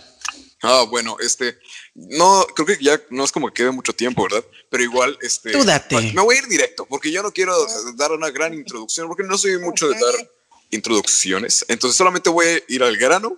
Klaus se debió de haber llevado el Oscar en vez de Toy Story 4. No. Eh, ¿Por qué? no, ¿Por qué? siento que no. Es que, o sea, sí, No. pero tampoco tan. Es que mira, ambas películas las vi, No. me gustaron, todo bien, pero Toy Story 4 está bastante No. necesaria. No, sí, concuerdo contigo. Está bastante necesaria. O sea, con la 3 ya habían cerrado y yo dije, ah, muy bien, ya, fregón, se fue Landy, adiós vaquero, listo, cierran las películas. Pero Eso. sola- solamente, o sea, fue en parte un cash grab, o sea, Disney quería dinero, los personajes venden, ocupan algo para que los personajes sigan vendiendo. Los cortos no jalan igual, así que hagamos punto Story 4. Pero fíjate Y- que no y- estuvo mala la cosa. No, no digo que sea O la sea, no fue mejor. una mala película, pero Exacto. me hubiera... hubiera No es mala, pero que es innecesaria. desde- que cerrara en la Exacto. 3. La- En la 3 ya estaba cerrado. Esta fue como un, este, hey, ¿te acuerdas dónde quedó la otra? Pues mira, o sea, como un Shippuden. O no sé cómo explicar, como Steven Universe Un. Future, que es como después de Steven O un Universe. final extendido. Ajá, es como el, es como un corto que pondrían en el DVD. Así de que, Mm. ojo, qué curioso. Pero aquí tengo una duda. Yo- este, a- aclárenme. Yo pensaba lo este, mismo. A ver. Bueno, ahorita dejas que hacer una pregunta. No, ejemplo. Estamos diciendo que mejor película animada abarca también tanto la historia y todo o nada más la técnica. Abarca historia, técnica, o sea, es como una fusión de esas. No, mm, o sea, sí, es como fusión. Tiene que tener buena historia y a su vez también tener una técnica que sobresalga o que sea ligeramente arriba del promedio, no sé. O bueno, así es como I yo Lost My Body que creo que es mejor, entonces. ¿Mande? I lost, I lost My Body creo que es mejor. Que- o sea, Klaus está muy buena. Animación tradicional, súper fregona, que no parece hecha a mano. La verdad, respeto Sí, mucho eso. La técnica O de sea, iluminación se, está O sea, genial, está- vela, véanla en una pantalla, o sea, ni, ni 4K, 1080 se ve preciosa, la calidad se ve muy, muy buena. Y I Lost My Body es casi, casi lo mismo, pero con un poquito menos de presupuesto. Una historia un poquito más fumada, pero entretenida, que es una persona que aprende sus cuerpos hasta encontrarlo otra vez con su, con la compañera. Entonces, siento que pues debió haber ganado. Pero I Lost My Body era más como experimental y bueno, viniendo de que era de Netflix, o sea, tenía más de perder que Klaus, este, I Lost My, My- I Lost My Body y aparte Klaus ya venía ganando. O sea, lo que más sacó de onda a la gente, porque pudo haber sido de que, ah, Klaus hasta ahorita la nominaron y ya no habría, no habría pedo, de que, ah, bueno, está bien, no pasó nada. Pero se hizo más notorio eh, la injusticia de la academia porque la Klaus ya había estado nominada, por ejemplo, en los premios Annie, que son como los Oscars, pero de la animación. La animación, O sea, sí. Solo animación. Tenía como más de seis nominaciones, las cuales todas ganó, incluida mejor película de animación, mejor dirección de película, mejor guion gráfico, mejor animación de personaje, mejor diseño de personaje, mejor edición, mejor todo. Se lo llevó Klaus. Después los BAFTA, que creo que son como igual tipo Oscars, pero allá en... Un poquito más abajito. Ajá, un poquito más abajito de los Oscars, pero allá en, ¿cómo se llama? En Inglaterra. Igual, mejor película de animación se lo llevó Klaus. Un chorro de premios a más también se los llevó Klaus como mejor película de animación. Y llegan los Oscars en el que todos ya están confiados porque este, Klaus ya lleva ahí todos sus premios, su récord de premios. Y pierde contra Toy Story 4, la cual en toda la temporada de premios de animación, o sea, los Annies y los BAFTAs y los Emmys y los que sean, nunca había, había ganado. Y si había ganado, era solamente como el jaja, así, para darle algo a Disney y que no, no nos demandaran. Y luego, y Yo luego pienso- fue empezando, o sea, luego fue la primera categoría. O sea, empezamos el Oscar y ya viene enojado. Yo pienso que pasó algo muy curioso con Toy Story 4 porque siento que Pixar mejoró mucho la fórmula, no, no tanto de la historia, sino de hacer la película. Siento que tuvo una muy buena animación, ya casi llegando a topar con lo realista. Cuando lo Es que- trailers, Pero es que eso es más texturas. O sea, Ajá, yo, es, yo, es yo, que la yo animación pienso. como tal no es. Es que la gente Realismo. se tiende a confundir mucho en, en animación porque dice, ah, qué buena animación tiene tal película porque se ve muy realista. No Ajá. es. La animación no abarca nada más el no realismo. Ajá. La animación es, creo que es un cine más experimental y en el cual puedes explorar más posibilidades que no puedes hacer con el cine normal. Y es la, la belleza de la animación desde mi punto de vista. Sí, chingón. Eh, Pixar hace las películas que dices, no mames, o sea, el detalle de la ropa se ve súper realista como lo verías con una cámara de verdad o con tu ojo humano. Pero pues estamos hablando que la animación nació también para expresar cosas que no se pueden expresar con una cámara o con, bueno, ahorita con CGI se puede hacer un par de cosas, pero pues es lo mismo. Y es algo así como que dices, pues estamos eh, de acuerdo que la animación evolucionó tanto que pues te impacta mucho el nivel, de ejemplo, del cabello o del césped. Que La admito, imagen esa que compartían a cada rato, la del gato y la- el perro de la primera película y el gato de la 4. que- Exacto. Y ejemplo, lo que, lo que sí acepto es que en Toy Story 4 la- la- el nivel de iluminación es precioso. Las texturas. que es increíble. es- a lo que se refieren, Sí, porque la mayoría de gente dice de que, ah, la animación está súper chida. Como tal, la animación no es porque, hablando de animación, de que es el darle vida a los personajes y todo eso, tal cual es casi la misma que la 3. O sea, los rigs, o sea, Ah, los sí, claro. modelos, Sí. todo. Lo único que Es cambió, que es las Pixar, texturas. que mejora con los años, son las texturas. Que Bueno, en eso sí para darle realismo, por ejemplo, la pelucita, las cositas. Lo único nuevo como... El reflejo de nuevo, Betty- nuevo de- que hicieron Boo, para la película fue las telarañas.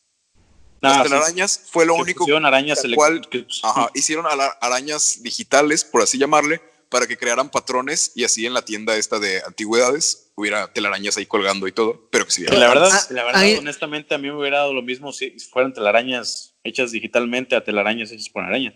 Yo no Sí, vi la gran pero- diferencia. Ajá, eso fue como el único software o la única novedad que eh, Pixar creó para esta película. Pixar crea como ciertas nuevas cosas para cada película.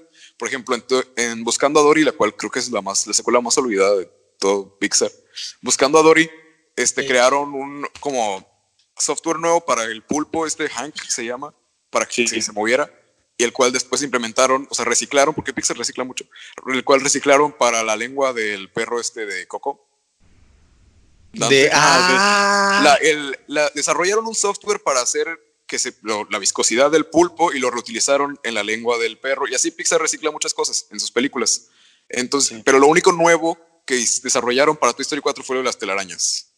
Y las texturas como más realistas, pues ya lo vienen arrastrando los A mí me- me sorprendió mucho. Entonces tú, tú te vas más por, por Klaus, por la técnica que usaron en Por la técnica, película. porque revivieron. O sea, yo opino que, en en mi opinión, Klaus se lo debió, de lo- se lo debió haber llevado porque es animación tradicional dentro, de lo- dentro de lo que cabe, porque sí fue. A aunque obviamente tiene elementos digitales, uno que otro, implementación de 3D, pero muy mínimo, por ejemplo, en el carruaje o ¿cómo se llama? El, la carroza de Klaus, en algunas escenas fue modelada en 3D.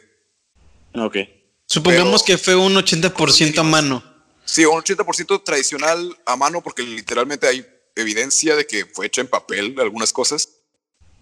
Y, Y no, casi no se nota. O sea, sí se ve que obviamente es 2D, pero por los giros, o sea, por cómo gira la cámara entre los personajes y se ven prácticamente iguales, no hay como diferencia. Se ve como si fuera un O sea, modelo. pulieron, pulieron bastante la técnica del 2D. Ajá, y también la, la iluminación. Eso fue lo que mejoró mucho Klaus. Que, por ejemplo, en las películas 2D normales, por ejemplo, digamos, Bob Esponja, ves que los fondos están dibujados de cierta manera y los personajes de otra. Toy Story, yo digo que se lo llevó porque la academia o los jueces de la academia ignoraron, o sea, o como que está- eran medio ignorantes en el aspecto y dijeron que, ajá, mira, es más realista, jo, le doy el premio. En vez de ir a ver por Klaus, que mejoró bastante en la animación 2D, o sea, hizo innovó bastante en todo lo que fue la animación 2D, en los fondos, en el diseño de personajes, en la iluminación, muchas cosas que no se hacían hasta Klaus. También le afectó 4 lo de Netflix. Más real. ¿Mande? También lo afectó que estaba en Netflix. Sí. Lo afectó también el hecho de que era Netflix y la academia es "Oh, Netflix malo y no le dio nada. Qué raro, ¿no? Y también porque era Disney y Pues Disney siempre es al bueno. ratón hay que darle un premio.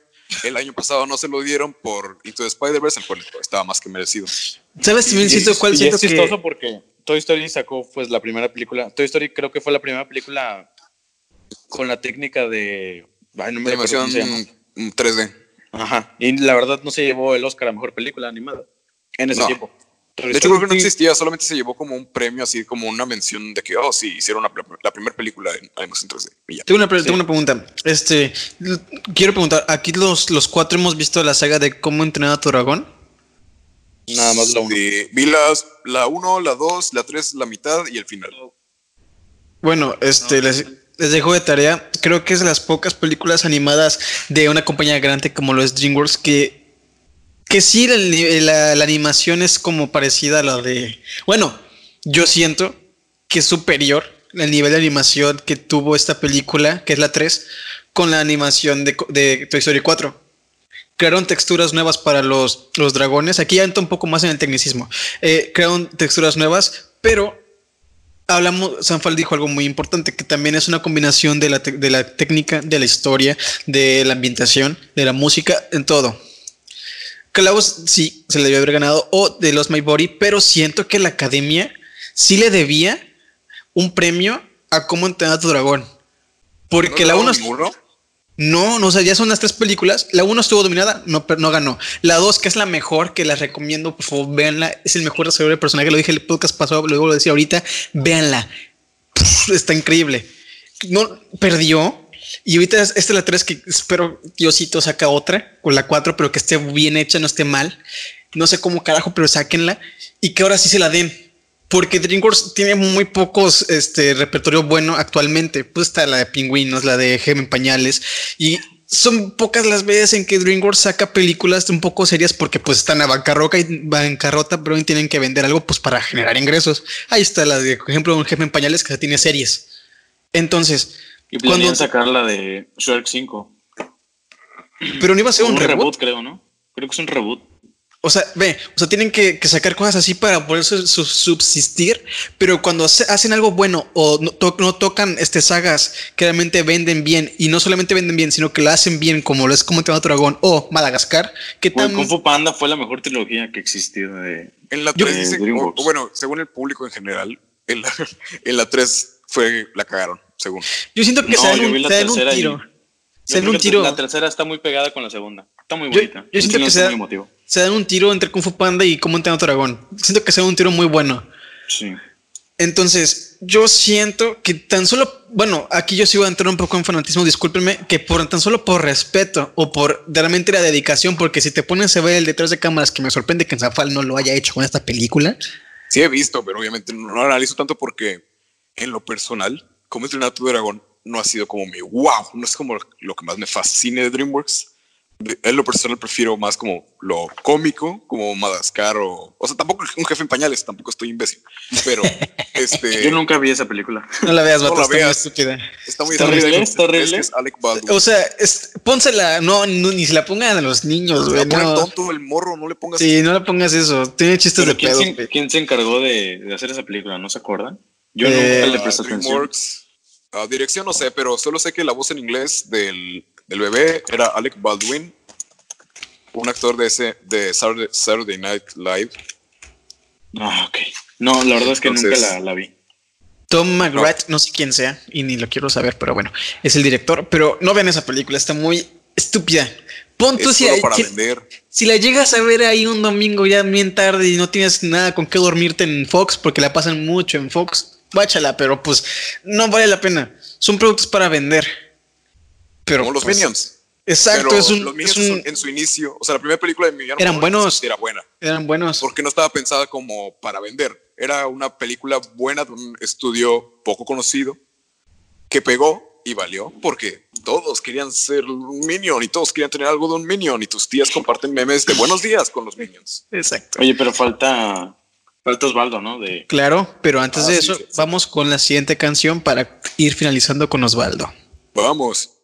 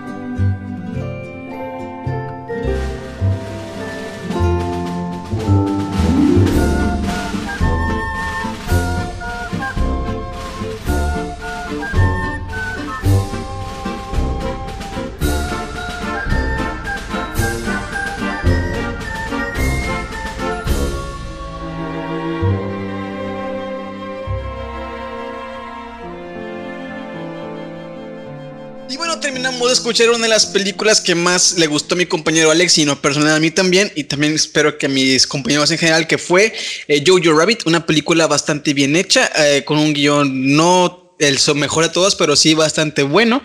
Y que pues acabamos de escuchar su... guion. A todos nos gustó y fue el no mejor se guion porque ganó el Oscar. Se muere Sky Johansson, pero bueno, continuamos. Este...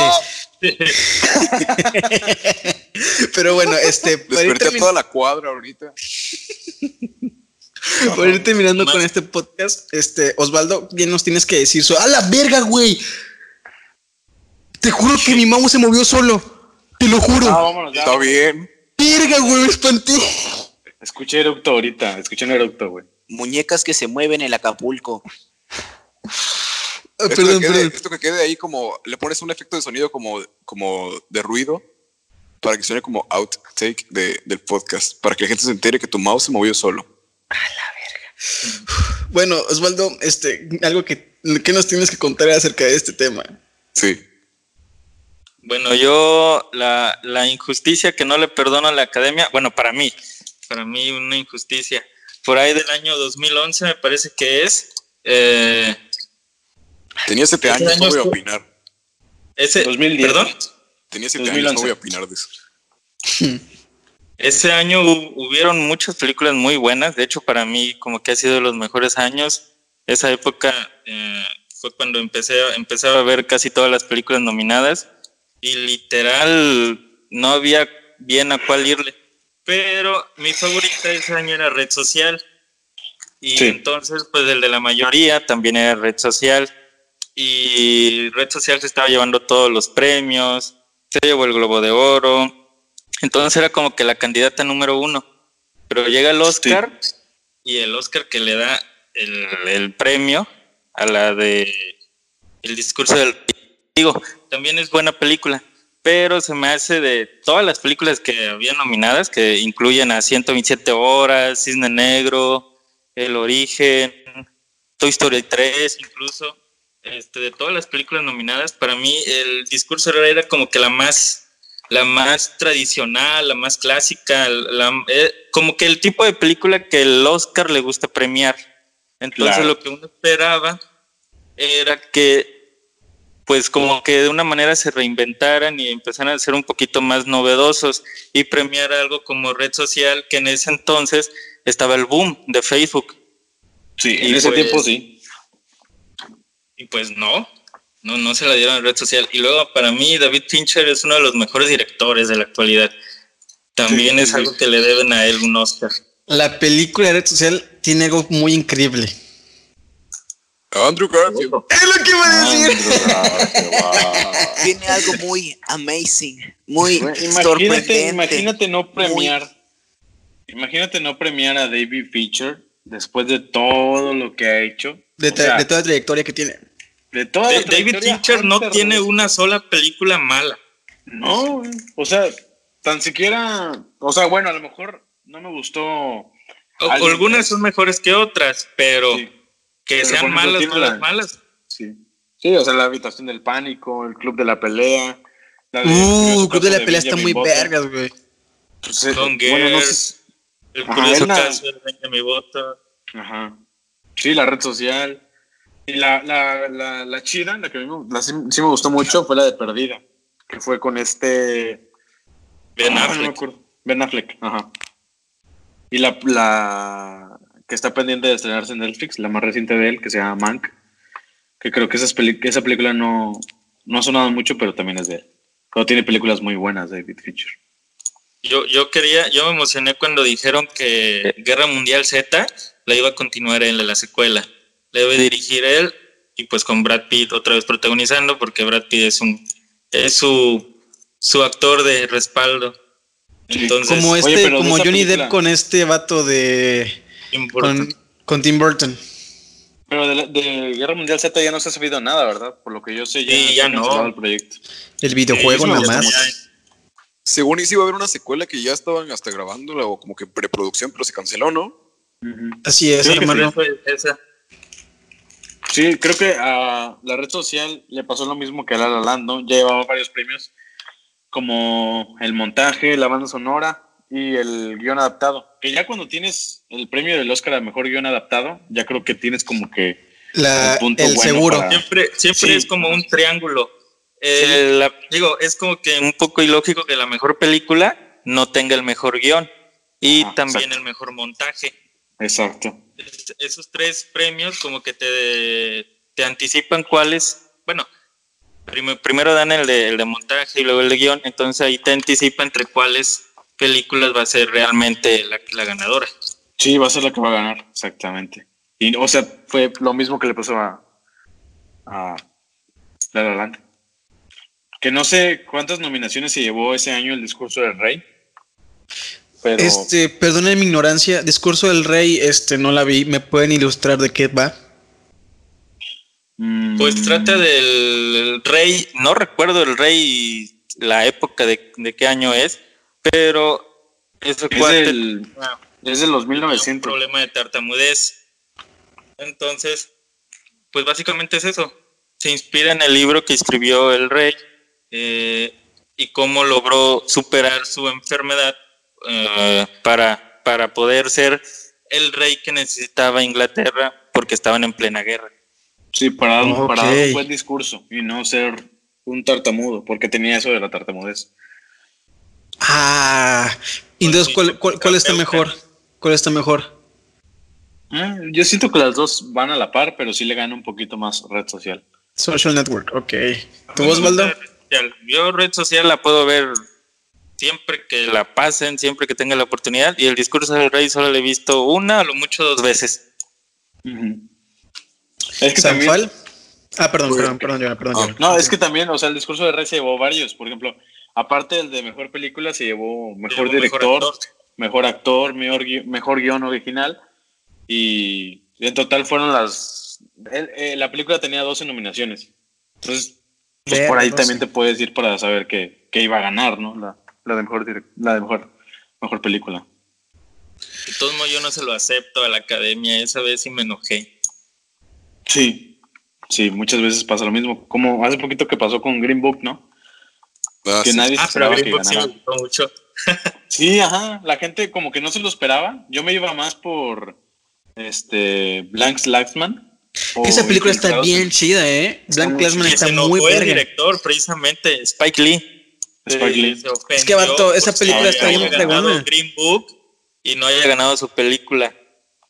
Es que las dos partían de la misma trama, ¿no? De, de- la verdad. De segregación y Solamente todo una eso. era, era bonita, una feel good movie como Green, Green Book Sí, y la otra era un poquito más, más Y a la cruda. academia le encanta. Era más cruda. Y aparte el final que tenía, aparte el final que tenía Blank Slagsman era muy crudo porque mostraban ya imágenes que De atacaban las personas reales en las que se basaba. Ajá, exactamente. O sea, Y eso no era, como, no era como de que, ah, está basado en una historia real. No, te mostraban las fotos y decían, ah, sí, ¿te acuerdas de este personaje que te cayó súper mal? Bueno, es una persona real y es este vato. Y. Sí, exactamente. O sea, ya estabas atacando directamente a, a muchas personas. Ahí Y luego es ahí donde... de Estados Unidos al revés y todo el... Ah, sí. Ya, ahí ya entras era- en un tema más difícil. Yo hasta me asustaba cuando la fui a ver al cine y dije, "Ah, van a Sí, bombardear pero Green cine". Book también me gustó mucho. Green Sí, Book también pues- tiene un mensaje muy bonito. Fíjate que Green Y Book. De, Bueno, perdón, continúa. de amistad, o sea, es, es la historia básicamente de, de amistad de los personajes principales.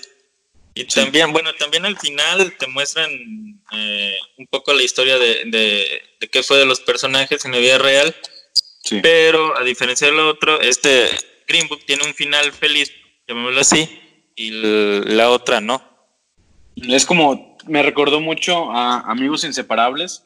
Que era Ah, película vato, hermosa. francesa. ¿La francesa o la de Kevin Hart? La de No, Kevin la- Hart no la vean, vato, está bien fea. A mí me gustó. Yo vi a mí me ambas, gustó yo vi ambas y, y no sé, es, es que es casi la misma película, nada más que la No francesa. me está mejor disgustó, pero también. mm, o sea, no, es que no me fue gustó tanto. casi, casi cal, casi Sí, le cambiaron muchas cosas. Eso sí, la hicieron más divertida y más este más Americana. americanizada.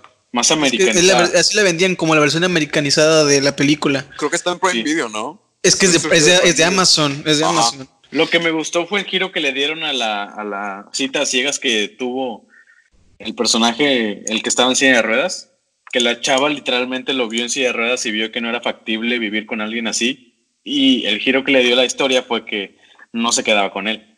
Y en la otra sí se quedaba con él. Sí, y ahí hasta, era hasta final. pueden, pueden algo así sea, se- y todo. se arriesgaron, se arriesgaron a hacer ese giro en la tu- eh, de tuerca y que la asistente era ya dejaba de ser lesbiana y era la la este la, la pareja de final la película. El final, o sea, la, la definitiva, por así Sí, decirlo. a mí sí me gustó, o sea, sí me gustó ese, ese giro. O sea, se arriesgaron, pero a mí sí me gustó. A, a mí no me gustó, no, no por los giros que tiene, o sea, me, me- me gusta cuando la- las películas tratan de renovarse o hacer cosas diferentes y le sale bien.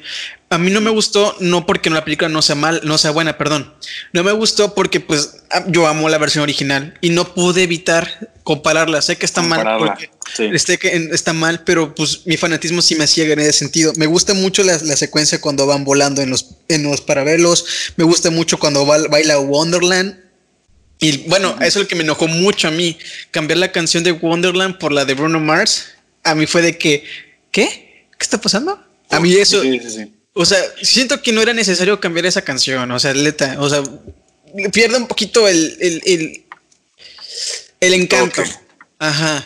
Entonces, a mí fue como que, pues, no está mal, pero pues no me encanta como la Amigos Intocables, que la veo fácil, la puedo ver más de 20 veces porque me gusta mucho. Es una película Sí. muy, muy bonita, con bastante corazón.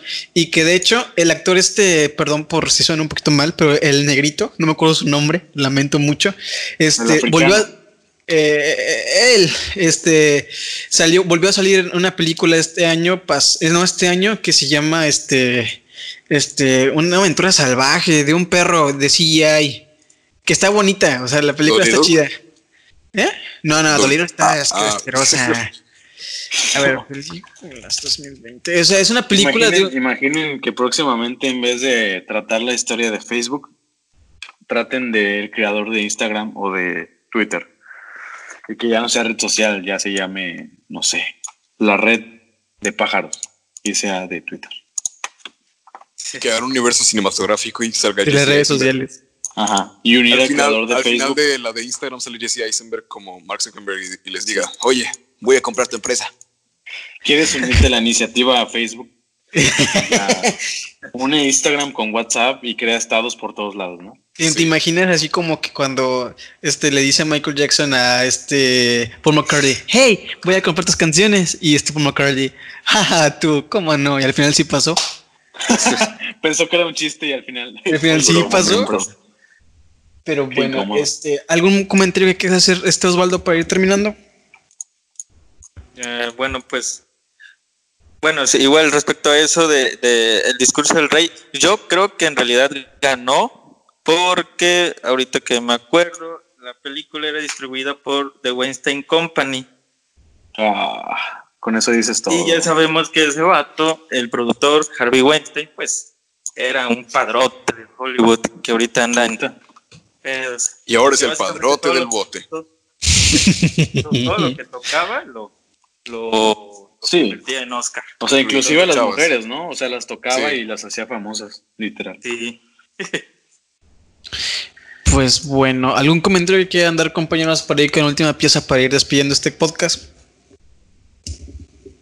No. Eh, quiero decir algo, un dato importante que acabo de leer. A ver, Christopher Miller, échalo. productor, productor de Into the Spider-Verse, confirmó que existió la idea de juntar a los tres arácnidos del cine en una pequeña secuencia.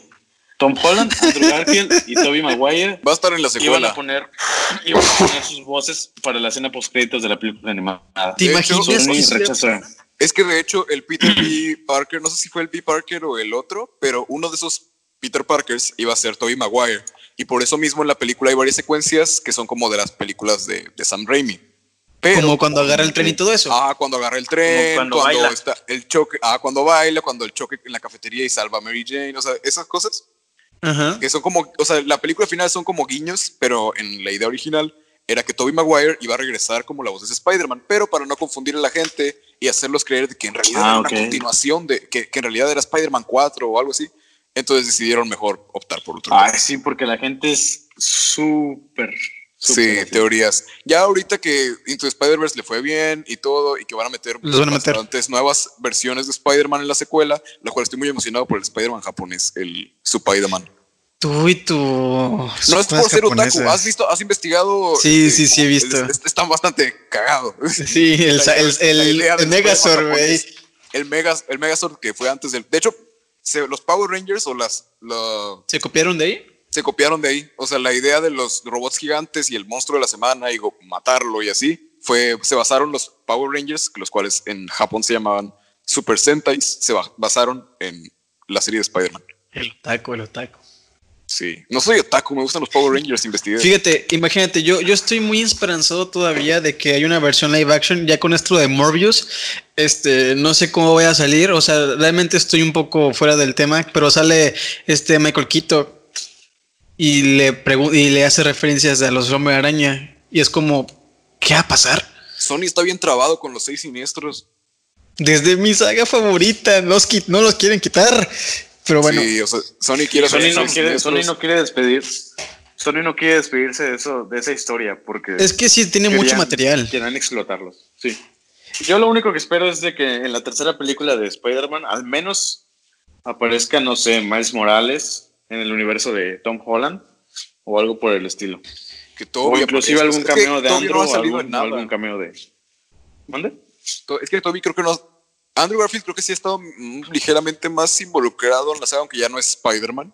Pero fíjate, ah, sí. And- And- Andrew Garfield salió enojado porque le cancelaron el contrato de la nada y sin embargo sigue aquí porque pues le gusta el personaje, Ajá. no como Toy Sí, es que Maguire. pueden, o sea, pueden no. colaborar, porque nadie se esperaba, por ejemplo, en la segunda parte, que JJ Jameson fuera el mismo actor. Exacto. De las Sí, películas o sea, de- la, la limitación o sea, que, la- nadie que se los lo mismos fans se hicieron de que no, es que el actor ya salió en la original, entonces no puede regresar. Ya Marvel en Far From Home ya. Eh, Pero también eso te quiere decir que probablemente sea parte del mismo universo de... No, o sea, eh, yo creo Maguire. que está bien que repitieran el actor, pero ya eso de que la gente quiere, o sea, o bueno, yo lo veo así, de que el- ya porque sale el mismo actor, o sea, J.K. Simmons como J. Jonah Jameson, este ya se me hace muy exagerado de que nada más porque es el mismo actor ya es- significa que es. Siento que es otro universo.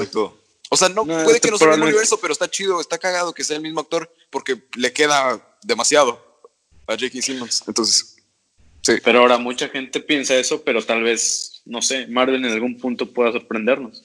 Por ejemplo, en el tráiler de Morbius, nadie pensaba que iban a hacer la conexión directa con el USM, con la aparición de, del buitre. Es lo, que, es lo que estaba diciendo, imagínate, es lo que me... Cuando yo vi el trailer fue de, vato, no me lo esperaba, y era de que, ¿qué está pasando aquí, hermano? Y luego... Y de hecho pues, salieron imágenes del tráiler, o sea, filtradas, y la gente empezó a decir, de hecho se hizo un meme bastante viral porque la página de Top Comics puso de que esta imagen es, se sobra, es sobrado decir que es falsa. Y al final salió el tráiler y fue real la imagen y fue real todo. y luego sale el, Lily Bugle de la saga de este... De, No, de de hecho, no. Maguire. No, sé ese. eso sí, todavía son filtraciones, pero lo que sí es posible es que tal vez sea una referencia, pero no Ajá. creo que sea parte No del todo, es, no todo es que realmente vayan a hacer algo, solamente es como que, hey, ¿te acuerdas de esto? Aquí está. Es todo lo que Yo solamente espero que Andrew Garfield termine su papel, aunque sea con una película como cameo, y estaré feliz. Mi O sea, lo lo veremos lo más viable es hacerlo en Into the Spider-Verse 2, que es como la más. Está fuera del canon real de Spider-Man. Tiene muchas es- posibilidades de jugar con muchos personajes. Ajá, porque lo mismo del multiverso, entonces ellos se pueden dar el lujo de solamente tener a los tres como voces. O sea, tampoco es tenerlos juntos y de que hay agenda, sino es que cada quien graba Sí, su sí, línea sí. por separado y tampoco Inclusive es como no que tienen que ser líneas tan largas. También Exacto. solamente que digan de que, oye, niño, este, ayúdame con esto. Y ya, con eso la gente voz feliz. O sea, es- Oigan. Y el, y el Venom de Tom Hardy, ¿no les gustaría verlo ahí con... Sí, sí, sí, sí. Que de hecho, este Tom Hardy, no sé, como que le coquetea o insinúa mucho de que sube imágenes a su Instagram. Es de para que Venom hablen de la película. Spider-Man, pero despuesito las borra. Las borra Es de, para de- que hablen de la película. O minutos. sea, Es que nada marketing. más para publicitar. Ajá, es para publicitar su película porque Venom 1, o sea, sí le fue bien en taquilla y en todo, pero No en crítica y en así fue más como, eh. El Eminem rampliendo la canción está chido, Ah, está bien chido Está bien fregón. La, la pongo para cuando hago ejercicio.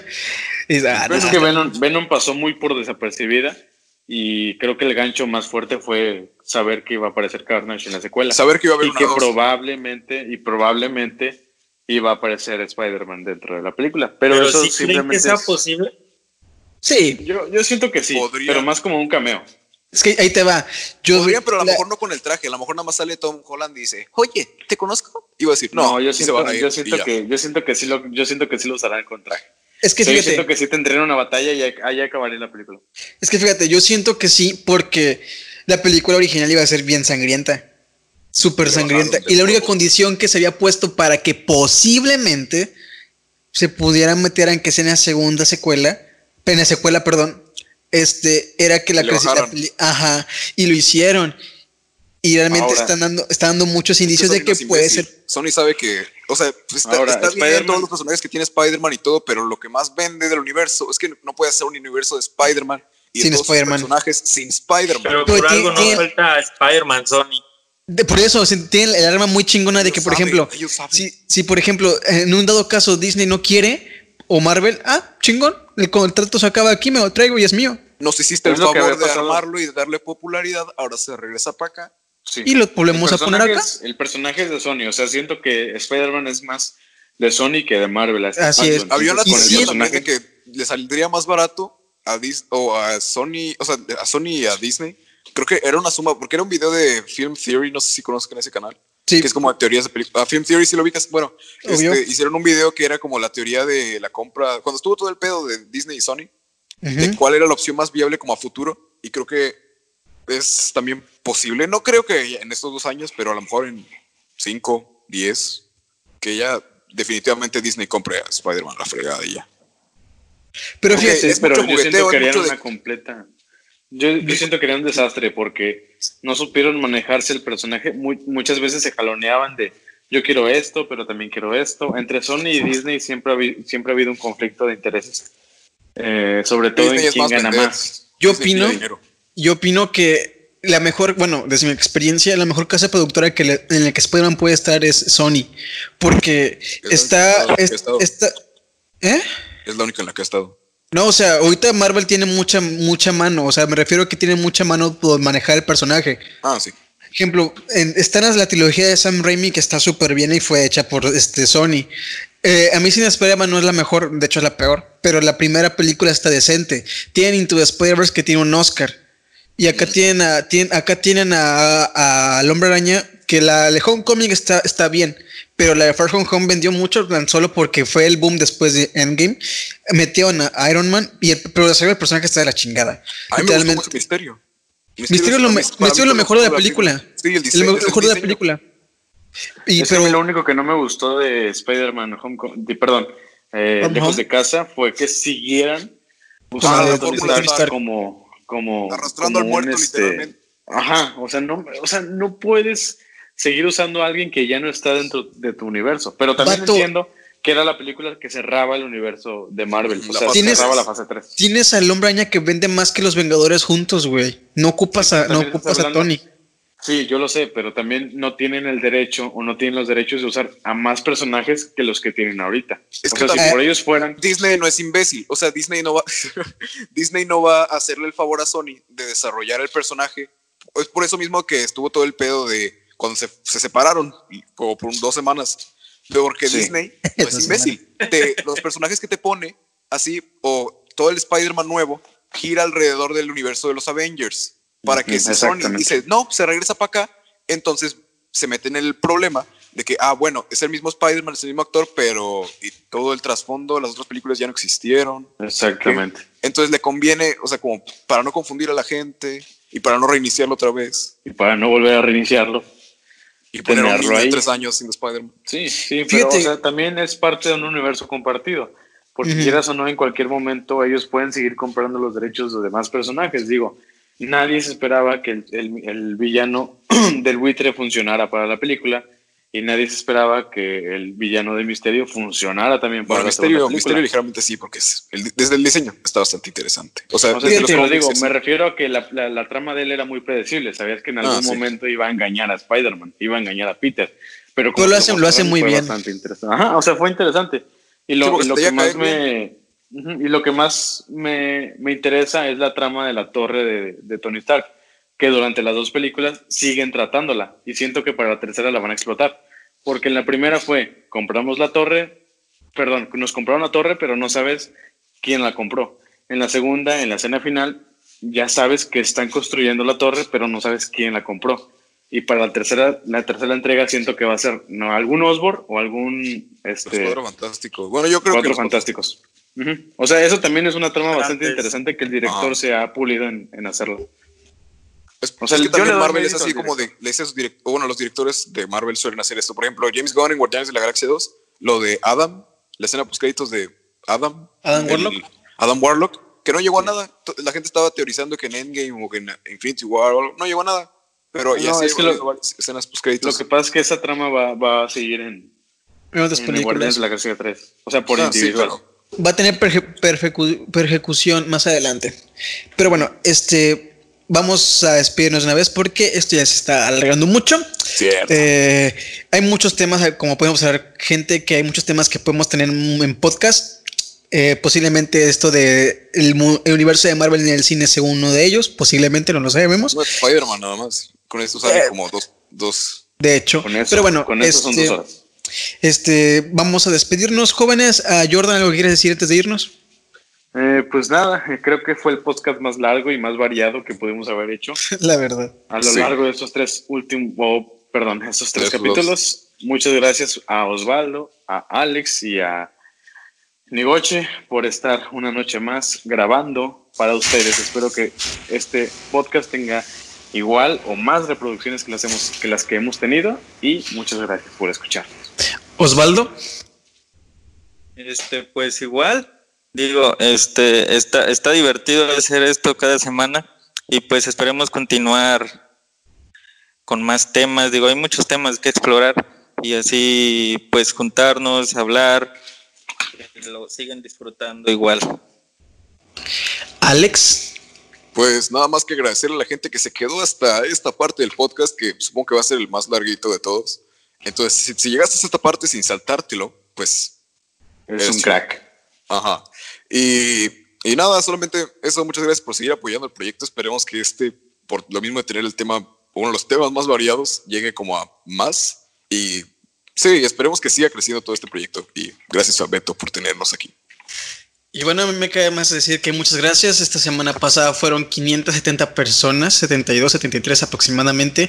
La última vez que lo chequé, ahorita no he checado, pero muchas gracias, en serio. Muchas gracias. Esto alienta mucho a seguir creando este contenido. Digo, las, las, las visitas realmente no importan en sí si nos gusta tanto lo que hacemos, porque esto lo hacemos más que nada por amor al cine pero realmente nos motiva mucho las personas que nos escuchan y realmente es algo muy lindo lo que se siente cuando ves que algo está tomando mucho vuelo y no me queda más que nada más que decir muchas gracias. Este, de hecho, en este episodio tenemos un logo nuevo, color diferente, espero que les haya gustado y nos vemos en el próximo podcast. Adiós. Muchas gracias. Wow, Adiós. hasta Nos vemos.